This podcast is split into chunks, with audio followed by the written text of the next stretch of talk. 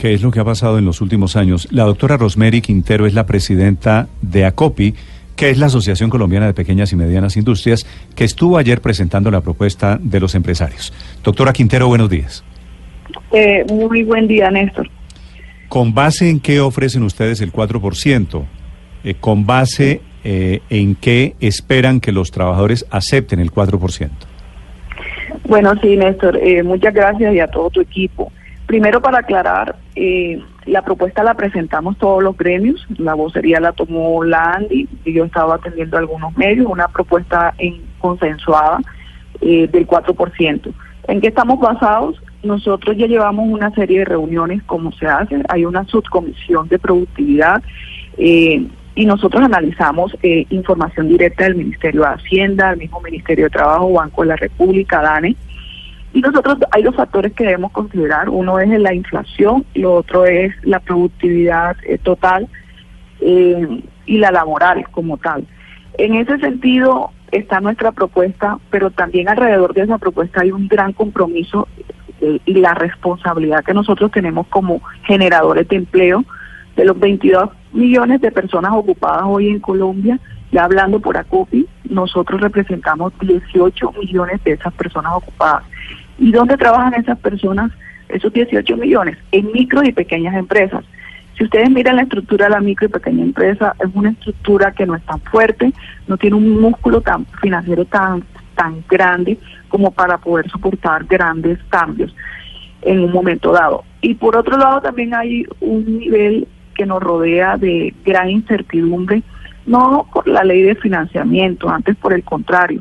Si yo hablo como ACOPI por la ley de financiamiento, nosotros tenemos unas muy buenas expectativas sobre eh, la propuesta de Simples, que es una muy buena propuesta que hay que reconocerle al gobierno nacional y que nos va a permitir formalizar empresas.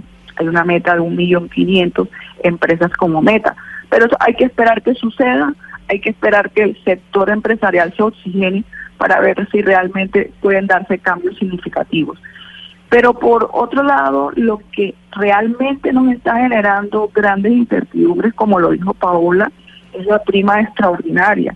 Y nosotros no estamos cerrados en, un momento dado. Simplemente esa incertidumbre, cuando ustedes tienen incertidumbre, tienen que buscar mayor información y mayor seguridad, y eso es lo que estamos pretendiendo hacer.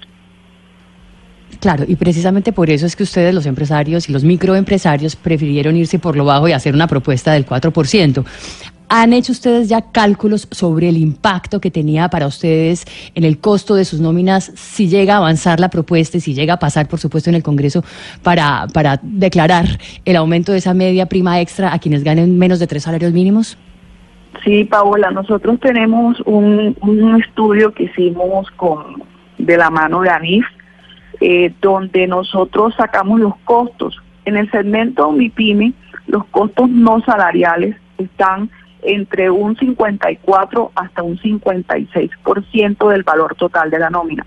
A menor tamaño de empresa, el costo no salarial es más alto.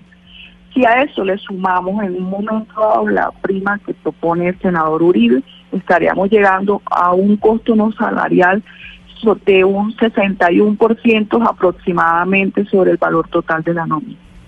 Um, ustedes iniciaron con una oferta del 4%, pero ya tienen algún cálculo de hasta cuánto máximo podrían subirse, porque pues, al final del día estamos en una mesa de negociación y los de allá se van a bajar un poco y los de aquí tienden a, ustedes como empresarios a, aumentar su, su oferta. Eh, ¿Ya tienen ese cálculo? ¿Cuál sería ese tope máximo que podrían ofrecer?